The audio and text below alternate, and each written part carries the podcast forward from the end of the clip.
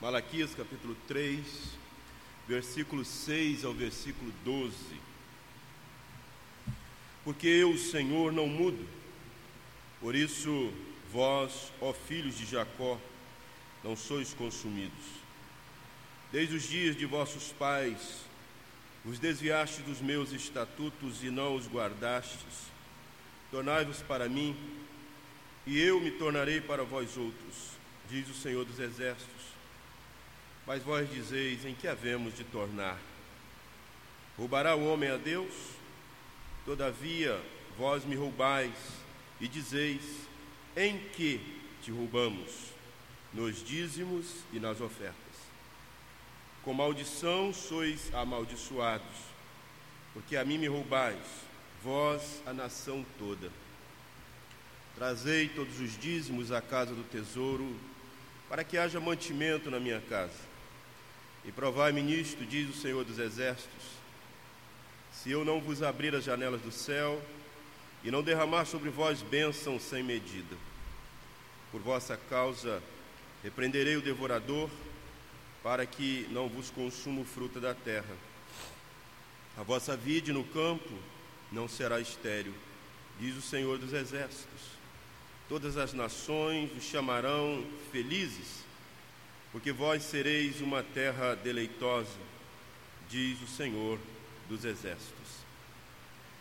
Pai bendito, glorioso Pai, nós queremos, Pai, nesta manhã, ser edificados pela Sua palavra.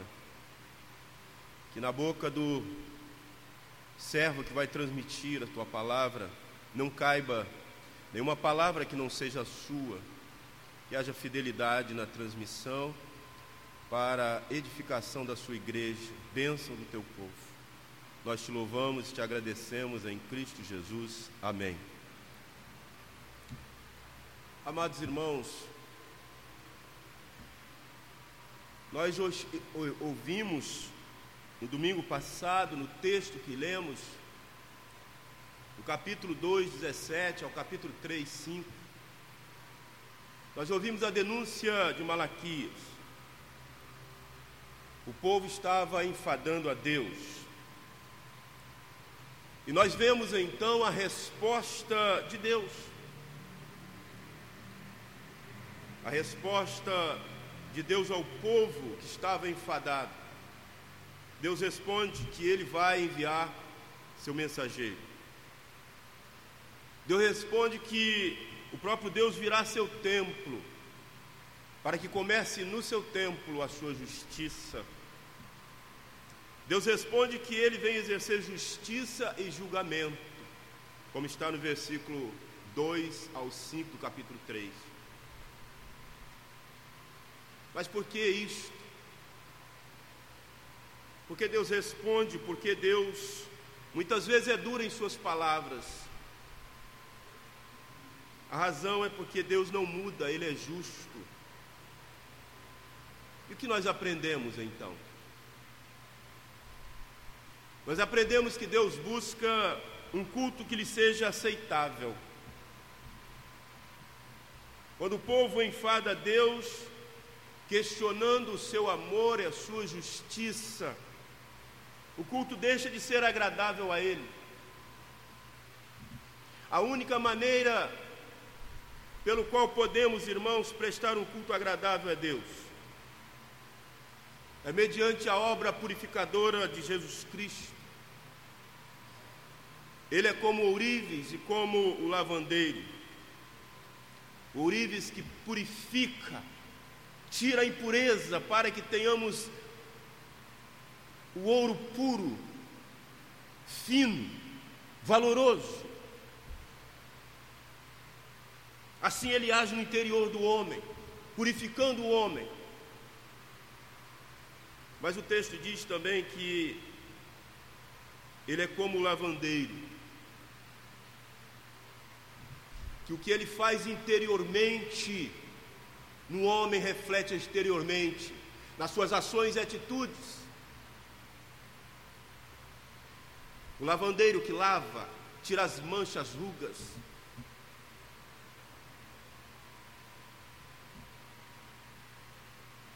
Vale a pena, irmãos, cultuar a Deus, mesmo quando os ímpios prosperam ao nosso redor.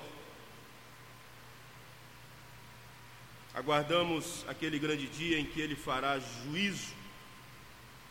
Então o cultuaremos para sempre, eternamente. Nós vimos, irmãos, até agora então, que Deus, Ele responde à pergunta cínica de um povo rebelde, que Ele ama, em que amamos. Nós olhamos e vemos que até aqui ele denuncia os sacerdotes que estavam trazendo ofertas defeituosas, haviam se desviado de suas funções, especialmente de instruir o povo na lei de Deus. É bom lembrarmos. Os sacerdotes tinham se desviado de suas funções. Qual era a função dos sacerdotes? Apresentar em sacrifício, sacrifício no Santo dos Santos. Ele era o mediador entre Deus e os homens. Agora vem o Cordeiro perfeito. Agora nós temos acesso a Deus Pai por meio de Cristo. É importante lembrar que aquelas funções do sacerdote, hoje a função dos presbíteros, do, pastor, que também é o presbítero docente, presbíteros, os outros presbíteros regentes, que ajudam a administrar a igreja. É importante lembrar, irmãos, que a nossa responsabilidade é de ensinar ou seja, os presbíteros têm que ser aptos ao ensino da boa doutrina, da sã doutrina. Essa é uma qualificação dos presbíteros da igreja. Os presbíteros têm que ser aptos a aconselhar. Ou seja, os presbíteros estão, têm que ser aptos a visitar os irmãos, acompanhar as ovelhas, a estar em contato com as ovelhas, relacionar com as ovelhas. Essa é a função dos presbíteros. O texto está dizendo que eles perderam a função, eles se desviaram das suas funções, especialmente instruir o povo na lei de Deus, porque essa é a função dos presbíteros. Deus avisa que não aceita o culto deles, dos judeus, culto dos judeus, pois os mesmos estavam casando com mulheres estrangeiras, se divorciando das esposas legítimas. É o que vimos até agora. Deus responde à queixa de que ele estava abençoando os ímpios e não o seu povo. É o que nós vimos em Malaquias até agora, irmãos, resumidamente. Agora, quando lemos esse texto, nós veremos, a partir do versículo 7, que Deus denuncia o povo por roubá-los nos dízimos e na oferta. Irmãos, tem muita gente que quer pular esse texto. Mas é da Bíblia, está na Bíblia. E por isso nós estudamos versículo por versículo. Porque o púlpito não é para jogar indireto, o púlpito é para falar a verdade de Deus. O púlpito não é para falar o que o homem quer falar, mas falar o que Deus fala através da sua palavra. E nós não podemos negligenciar a palavra de Deus. O texto é claro. O profeta está denunciando aqui, irmãos, o que veremos. E quando o profeta denuncia, é Deus que está denunciando o povo por roubá-lo nos dízimos e nas ofertas. Deus anuncia a chegada do grande dia em que se verá a diferença entre o justo e o ímpio, e que vale a pena servir a Ele, é o que o texto está nos mostrando. Deus aqui responde ao questionamento cínico do povo: em que te roubamos? O povo pergunta para Deus, O culto deles não era agradável a Deus, pois estavam sonegando os dízimos e as ofertas. Era mais uma desobediência aos preceitos de culto e aos termos da aliança estabelecidos por Deus. Quando olhamos para esse texto, irmãos, a queixa de Deus é a resposta cínica do povo. Nós encontramos no versículo 7. Quando olhamos para o versículo 8, 12, nós encontramos a contra-resposta de Deus: vocês estão me roubando. É Deus que está falando, não é o homem, não. Vocês estão me roubando. Em que? Nos dízimos nas ofertas. E aí ele fala das bênçãos de quem é fiel a ele, não de quem barganha, mas de quem é fiel. As promessas de prosperidade. O que aprendemos, irmãos, então aqui sobre o culto? O culto é a expressão da obediência a Deus dentro da aliança que tem conosco. Não uma parte da aliança, mas toda a aliança feita. A desobediência a Deus era causa da caristia, era causa da opressão e necessidade do povo. O que eles estavam passando era consequência da desobediência. Trazer os dízimos, irmãos, é parte do culto a Deus. Deus promete abençoar o povo quando mesmo for obediente à aliança, especialmente no culto. Nós temos então aqui, irmãos, um chamado à restauração. Depois de Deus se colocado no banco dos réus, agora chama o povo para um tempo de restauração, a reconciliação à sua obra. Deus chama seu povo amado, muitas vezes rebelde, para uma volta que toca o coração e o bolso. Quem tem o coração convertido, irmãos, tem o bolso aberto, o bolso reflete o coração de um convertido. O bolso reflete o coração de um convertido. A necessidade da reconciliação nesse texto. Ele chama o povo a voltar-se para ele. Ele diz: se o povo se voltar para mim, eu me voltarei para o povo. Ele diz: se o povo for fiel na devolução dos dízimos, em vez de maldição, o povo terá as janelas dos céus abertas. Está aí na sua Bíblia. O texto é claro. Ele diz: escolhe, escolha entre a bênção e a maldição. Quando olhamos para o versículo 6, irmãos, a restauração, ela está fundada no caráter imutável de Deus. O caráter de Deus, a natureza de Deus. Olha para o texto. O texto, capítulo 3, versículo 6, está dizendo que Deus, ele é imutável em seu ser. Ele não muda. Não podemos, irmãos, fazer nada para Deus nos amar mais, nem deixar de fazer alguma coisa para Deus nos amar menos. O seu amor por nós é eterno, contínuo e incondicional. Ele ama porque ele é fiel. Ele é fiel àqueles que são fiéis a ele, porque entenderam aliança que foi feita com ele. Deus é imutável em relação à sua aliança conosco.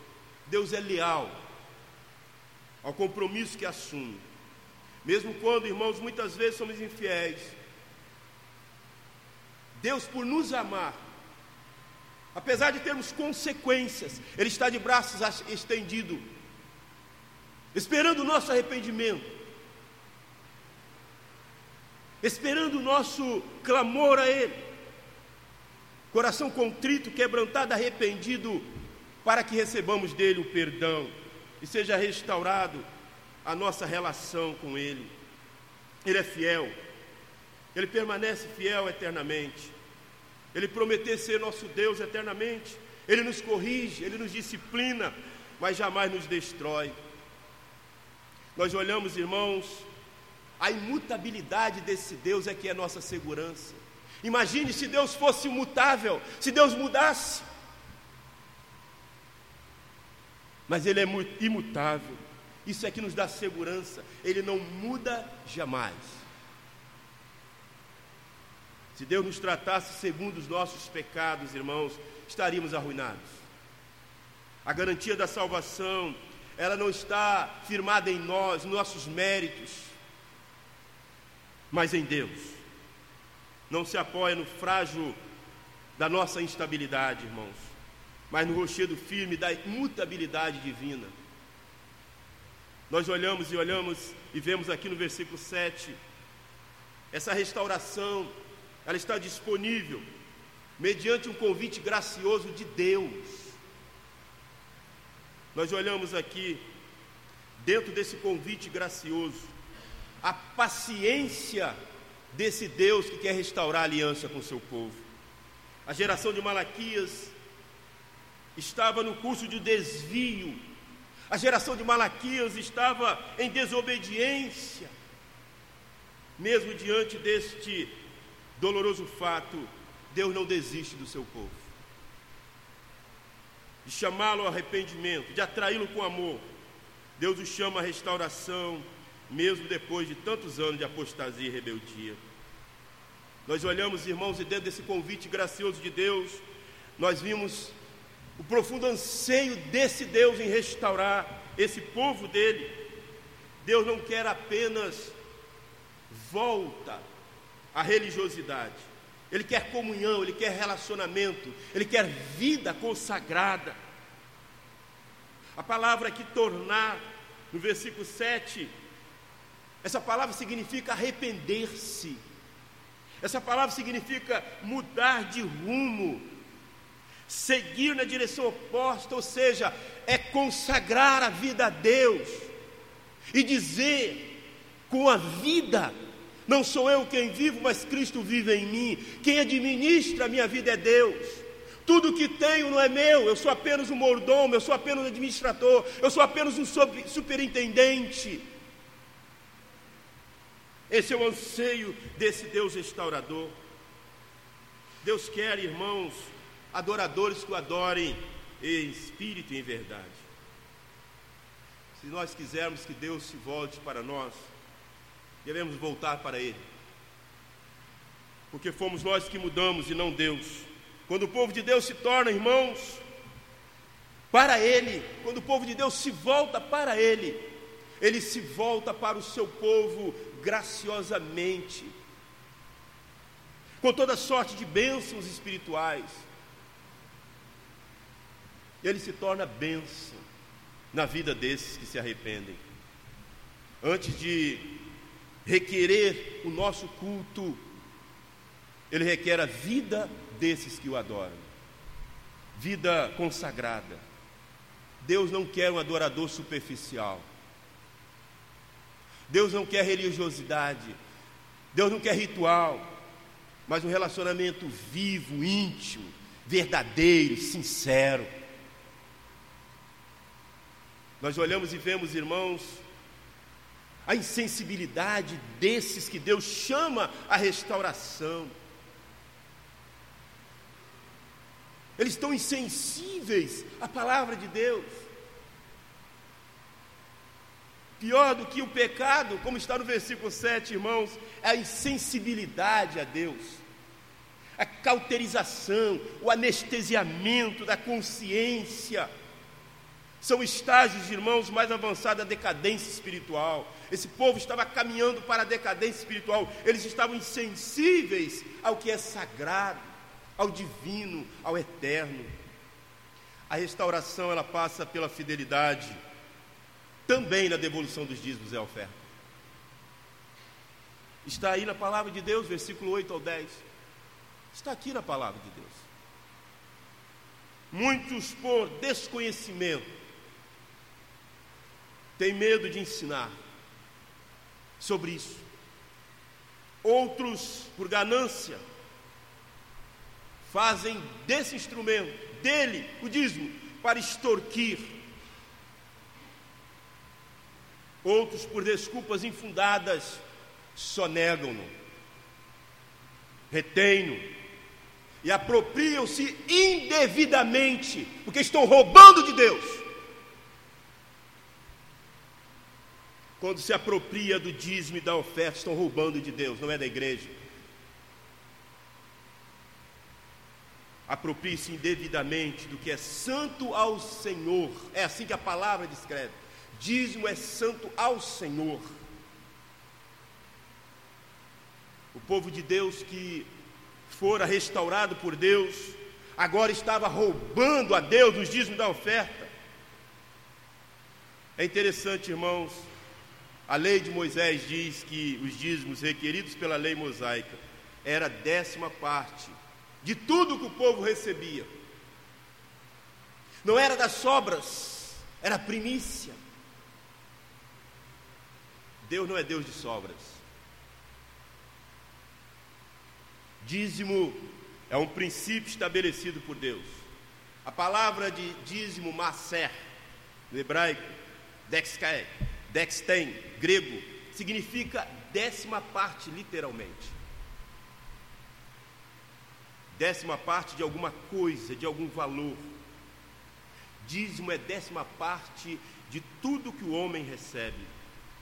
O dízimo não é invenção da igreja, é princípio estabelecido por Deus, é ato de adoração, faz parte do culto. Você olha na Bíblia e você vê dízimo, devolver dízimo e oferta faz parte do culto a Deus, da adoração a Deus. Não é opcional, é mandamento. Não é oferta, é dívida. Não é sobra, é primícia. Não é um peso, é uma benção. O dízimo é ensinado na palavra de Deus. Gênesis 14, 20. É ensinado na, antes da lei. É ensinado na lei, Levítico 27, 30.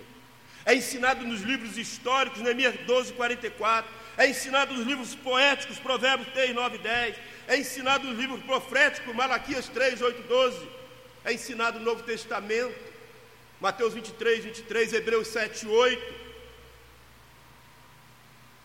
Durante o reinado de Ezequias houve um grande despertamento espiritual. E o resultado, irmãos, foi a dedicação de dízimos e ofertas ao Senhor. Segundo o livro das Crônicas, 31, 5, 12, 19. Quando olhamos para Levítico 27, 32, o texto diz que o dízimo é santo ao Senhor. O rei Belsazar usou as coisas santas e sagradas do templo de Deus para o seu próprio deleite. O que, que aconteceu? O juízo divino caiu sobre ele, Daniel 5, 22, 31. Quando Acã apanhou o que eram as primícias para Deus, Josué 6, 18, 19, e as escondeu debaixo da sua tenda, o castigo de Deus veio sobre ele, Josué 7, O dízimo faz parte do culto. A devolução fazia parte da liturgia do culto. Deuteronômio 12, 6. Ato de adoração que deve fazer parte do culto do povo de Deus. Quando olhamos para Números 18, 21, o dízimo é para sustento da casa de Deus. O dízimo é o recurso que Deus estabeleceu para a manutenção da sua casa. É interessante quando a gente olha, irmãos, para as desculpas escabidas, descabidas diante desse texto e diante de todos os outros textos da Bíblia que fala sobre dízimo. Muitas pessoas e até líderes dão desculpa de não devolver o dízimo porque dízimo é da lei. Sim, irmãos, o dízimo é da lei. Sim, o dízimo é antes da lei. Sim, o dízimo é também depois da lei. Ele existiu no sacerdócio de Melquisedeque. Ele existiu no sacerdócio levítico. Ele existiu no sacerdócio de Cristo. A graça vai sempre além da lei, como está em Mateus 23, 23. Se a lei nos isenta do dízimo, irmãos, então também nos isentará da justiça, da misericórdia e da fé se é da lei, então esquece o Antigo Testamento. Eleva os olhos para os montes, de onde virá o socorro. O meu socorro não é da lei, irmão, despreza isso.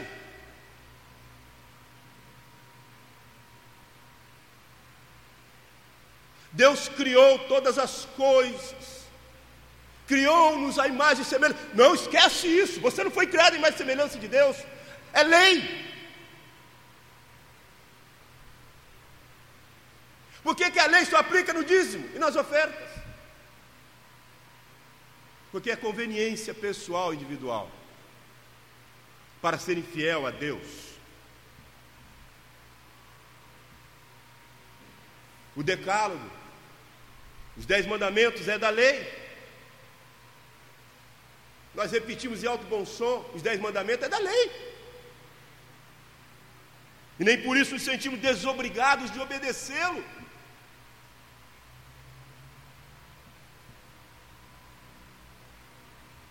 O pastor Ivonildo Teixeira, ele diz: Que bom você enxergar o dízimo no testamento que fala do povo de Deus, dos grandes milagres, dos homens ungidos, dos reis e rainhas, dos profetas e sacerdotes, que foram tremendamente usados por Deus. É no Antigo Testamento que encontramos os dez mandamentos, que nos ensinam a não adorar a outro Deus, não fazer imagem de escultura, não matar, não adulterar, não roubar, não cobiçar. Como estas leis estão inseridas no Antigo Testamento, sendo assim, você vai fazer tudo ao contrário? Creio que não.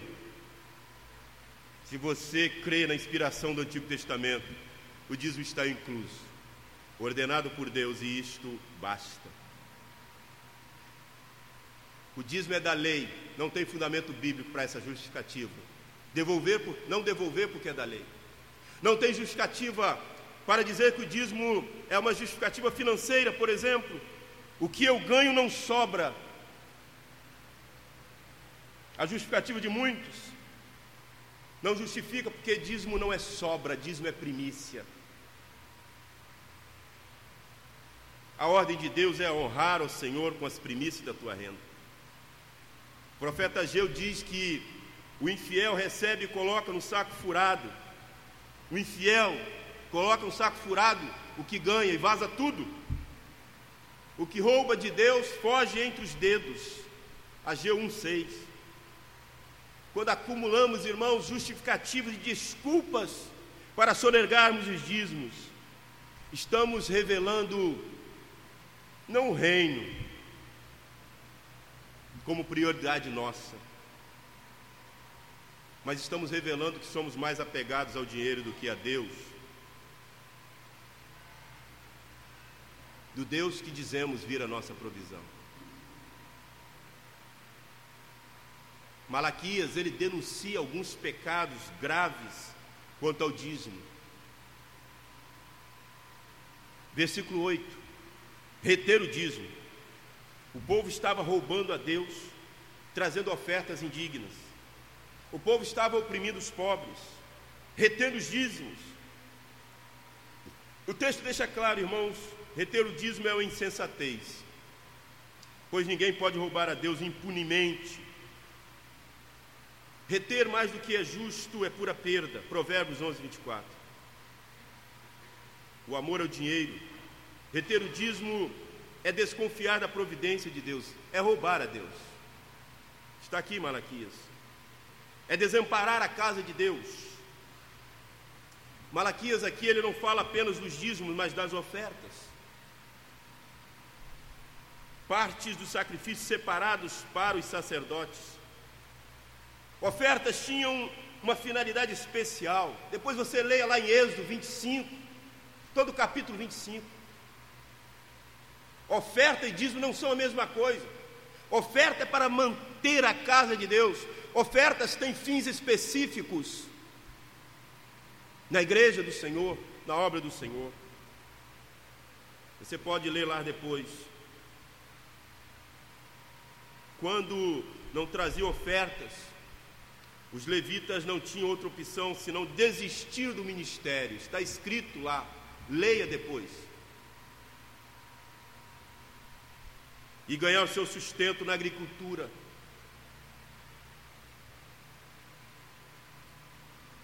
subtrair o dízimo. Malaquias denuncia essa subtração dos dízimos. O dízimo, irmãos, é integral. O que é dízimo? O dízimo é o que eu ganho, tudo o que eu ganho. O que eu ganho, eu tiro a décima parte e devolvo.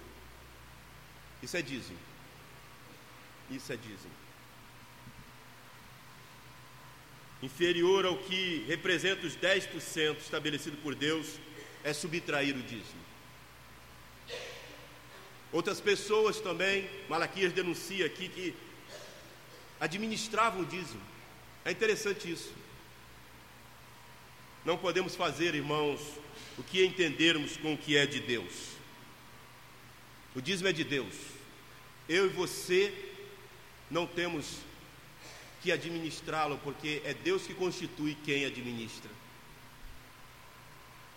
Deve ser entregue na casa do tesouro, como está no texto.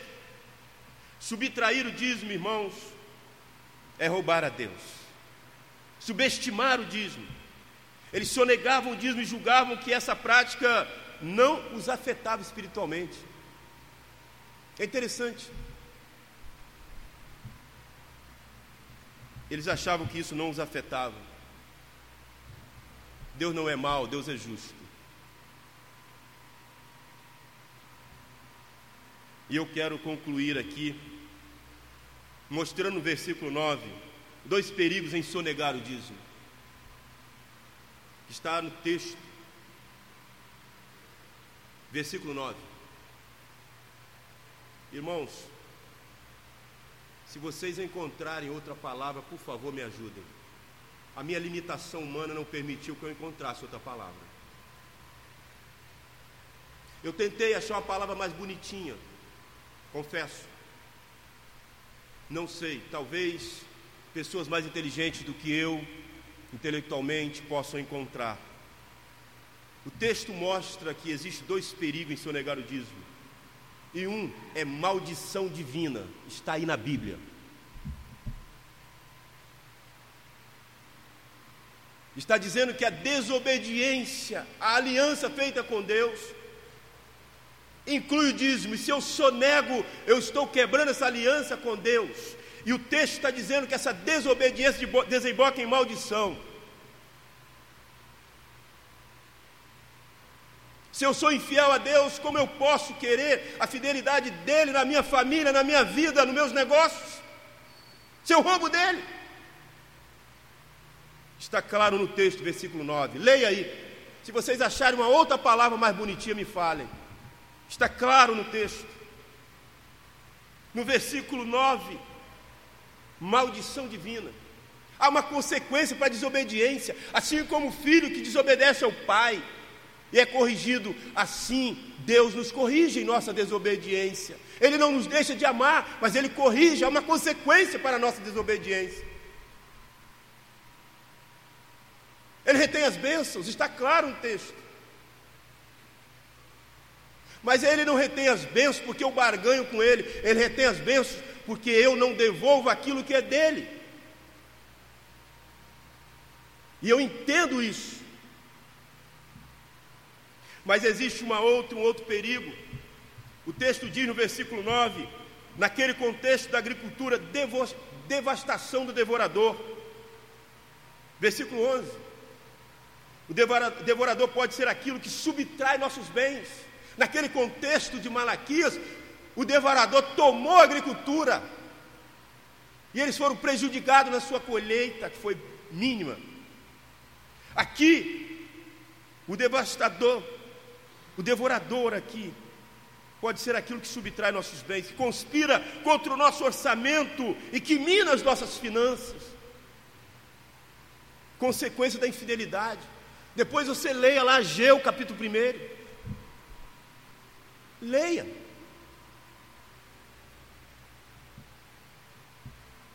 A restauração, irmãos, ela traz bênçãos singulares de Deus.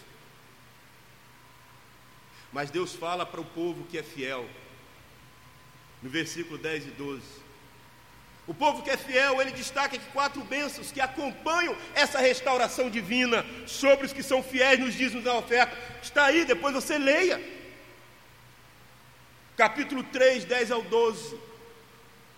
Aos que são fiéis, está aqui, ó, as janelas do céu abertas. Versículo 10 é do alto que procede boa dádiva, é bênção sobre bênção, é abundância, é fartura material espiritual, não é fartura naquilo que eu almejo, que eu quero, é fartura naquilo que eu preciso, Ele sabe as minhas, as suas necessidades, e Ele supre, Ele provê, porque você não vai ao gasofilácio barganhar com ele, você vai ao gasofilácio devolver, porque você entende que tudo pertence a ele, você é apenas um administrador e você está devolvendo a décima parte para manter o seu reino aqui na terra, para proclamar o reino, para manter a sua casa, para proclamar a pregação da palavra. Você entende isso?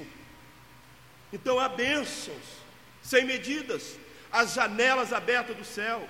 Mas olha bem, ele continua o versículo 10: bênçãos sem medidas, é o que o texto está falando. É do alto que procede boa dádiva, é benção sobre benção. Em Deus sempre colhemos mais do que plantamos. A fidelidade nos proporciona, irmãos, mais do que merecemos. Ele nos proporciona mais do que merecemos.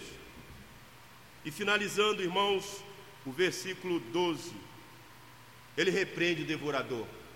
Para os que são fiéis, o texto deixa claro: Deus não age apenas ativamente derramando bênçãos extraordinárias, mas também inibe, proíbe e impede a ação do devorador na vida daqueles que são fiéis. Está aí no versículo 12. Grande fonte de lucro é piedade, com contentamento.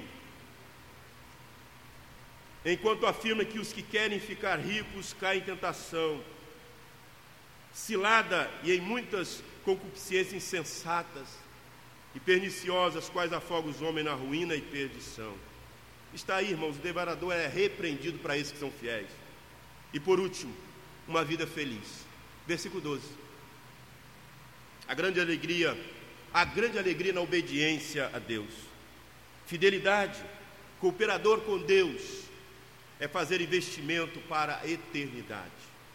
Quando você semeia com fartura, você colhe com abundância, irmãos. Deus nos exorta e desafia a fazer prova dele, está aí no texto, leia depois.